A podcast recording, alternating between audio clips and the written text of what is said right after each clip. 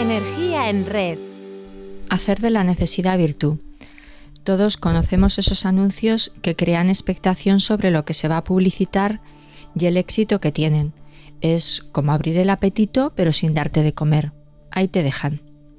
También nos han dicho que es necesario descansar durante el estudio o el trabajo para poder mantener el mejor rendimiento. Vamos, que volvemos a dejar las cosas a medias. Ambos ejemplos parecen apuntar a que dejar las cosas a medias puede no ser malo, sino todo lo contrario. En psicología se llama el efecto Zeigarnik, que debe su nombre a la psicóloga soviética que en 1927 hizo un estudio en el que se pidió a un grupo de personas que realizaran ejercicios intelectuales y manuales y a los que se les interrumpía en un momento dado. Los efectos de esta interrupción es lo que le interesaba a la investigadora, que comprobó que se recordaban mejor los datos de las pruebas que habían sido interrumpidas que los de aquellos que estaban terminadas. Pero yo no acabo de verlo claro, porque ¿qué pasa si nos vamos a casa y no podemos dejar de pensar en aquello que no hemos acabado en el trabajo? ¿Qué pasa si llega el fin de semana y nos obsesiona lo que tenemos pendiente para la semana próxima y no logramos desconectar? En este supuesto, no somos capaces de sacar la parte positiva que podrían tener las tareas inconclusas.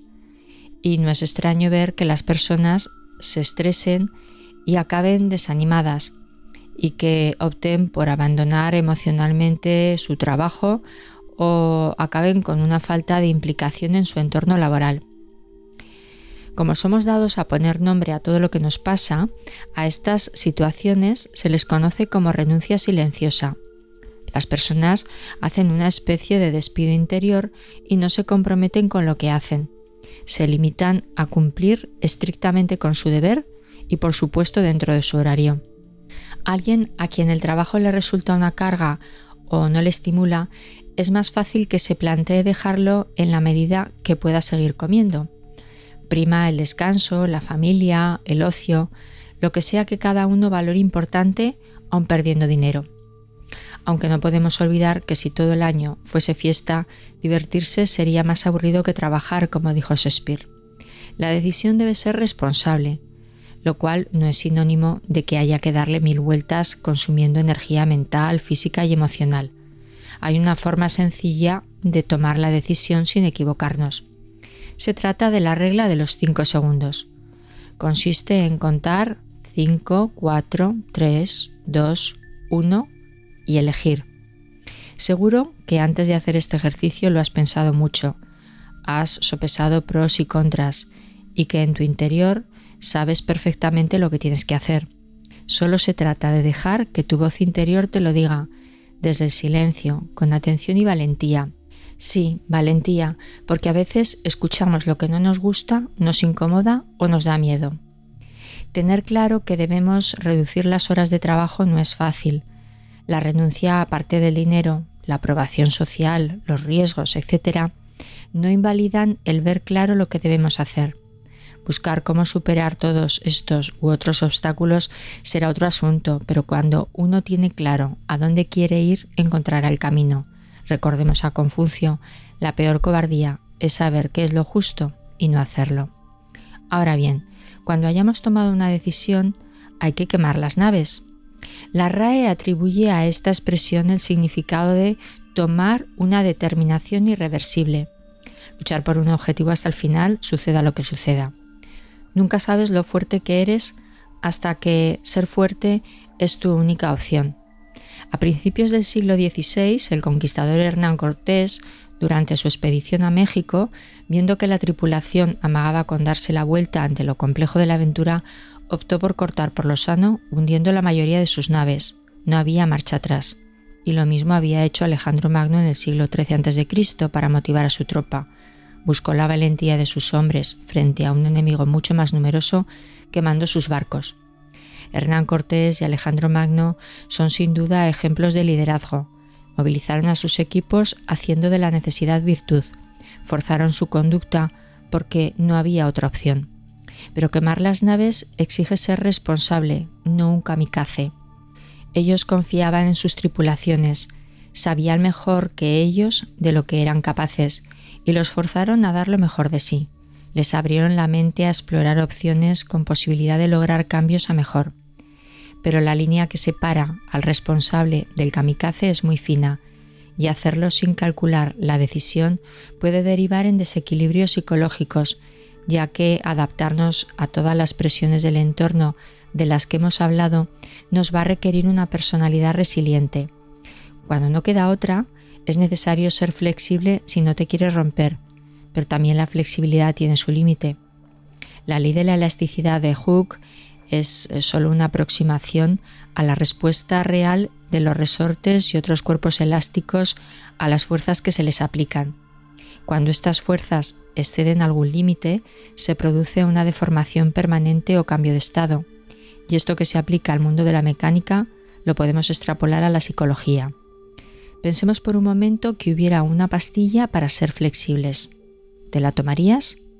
Sería como estar dispuesto o dispuesta a renunciar a tus rutinas, a enfrentar todos tus miedos, a exponer tu status quo por malo que sea, a lo que viniera.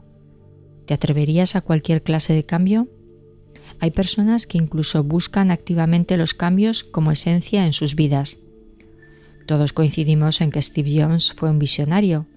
Él explicó en una ocasión que su estrategia empresarial había sido la del camaleón, pero a la inversa. No buscó quemar los barcos cuando las cosas se ponían feas. Él no daba opción a esto.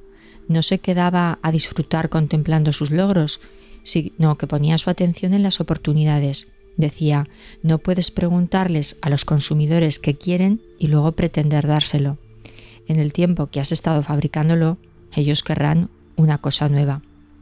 ¿Te has preguntado qué vas a querer mañana o dentro de unos años? ¿Estás trabajando ya en ello?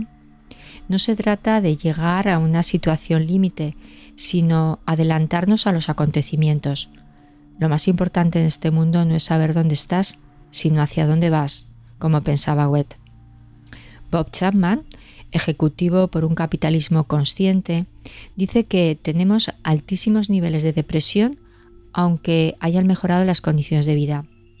Él personalmente actúa intentando mejorar el mundo a través de las empresas y sus líderes, y lo hace bastante bien. No es un teórico. Él es el director general de un holding de empresas en Estados Unidos que registra crecimientos anuales del 14%. Y lo logra haciendo honor al título de su libro todo el mundo es importante. Sostiene que liderar personas es un privilegio y que cuando un directivo escucha con empatía y se gana la confianza de su equipo, las relaciones se tornan más sólidas y esto impacta positivamente en la cuenta de resultados. ¿Y si somos más compasivos y confiados con nosotros mismos? ¿Y si todos nos tratáramos a nosotros mismos de esta manera? ¿Podríamos escucharnos y hacernos conscientes de lo importantes que somos y nos dedicaríamos más atención? Seguro que descubrimos que pensamos demasiado y que la comparación nos mata, que los miedos se pueden usar como estímulo y que podemos aprender de todo y de todo el mundo. Hemos hablado de escuchar nuestra voz interior, de responsabilidad y valentía, de flexibilidad. ¿Y qué podemos decir de la serenidad? Preguntarse ¿Qué va a quedar de esto que ahora parece tan importante? Es una pregunta bastante buena. Te puede aportar perspectiva y con ella tranquilidad, sosiego, nada de nervios ni agitación. La serenidad también es fundamental si de quemar las naves se trata. Napoleón decía que los sabios buscan la sabiduría y los necios creen haberla encontrado. Si eres de los primeros y estás pensando en que algo hay que cambiar en tu vida, te dejo cuatro ideas para reflexionar. Lo primero, que entre el todo y la nada hay toda una escala de grises. Mira a ver qué es lo que quieres dejar y analiza si lo puedes hacer pedacitos pequeños y abordarlos por partes, empezando por lo más sencillo. Verás que todo resulta mucho más fácil enseguida y como hemos visto en el efecto Zeigarnik, te entran ganas de ir a por todas. Lo segundo, que una cosa debe ir detrás de otra, que ya lo decía mi abuelo. Habiendo visto que nuestro cerebro no vive tranquilo teniendo temas pendientes, elimina la multitarea, Para ello funciona bien concentrar las tareas menos esenciales en un tiempo determinado. Lo tercero, conviértete en un camaleón inverso, como decía Steve Jones. Mira a ver de cuánto tiempo dispones y sé mucho más claro con lo que vas a poder hacer. Igual de lo que se trata es solo de aprender a decir no. Y en cuarto lugar, coge todos los temas pendientes que te rondan la cabeza y agéndalos en el móvil. ¿En qué momento te vas a ocupar de ellos? Y hasta ese momento, déjalos estar, ya les llegará la hora. Hay quien asegura que delegamos demasiado en la tecnología, sobre todo en cuestiones de memoria, pero Albert Einstein decía que no guardes nunca en la cabeza aquello que te quepa en un bolsillo. Gracias por estar ahí y poner tu energía en red.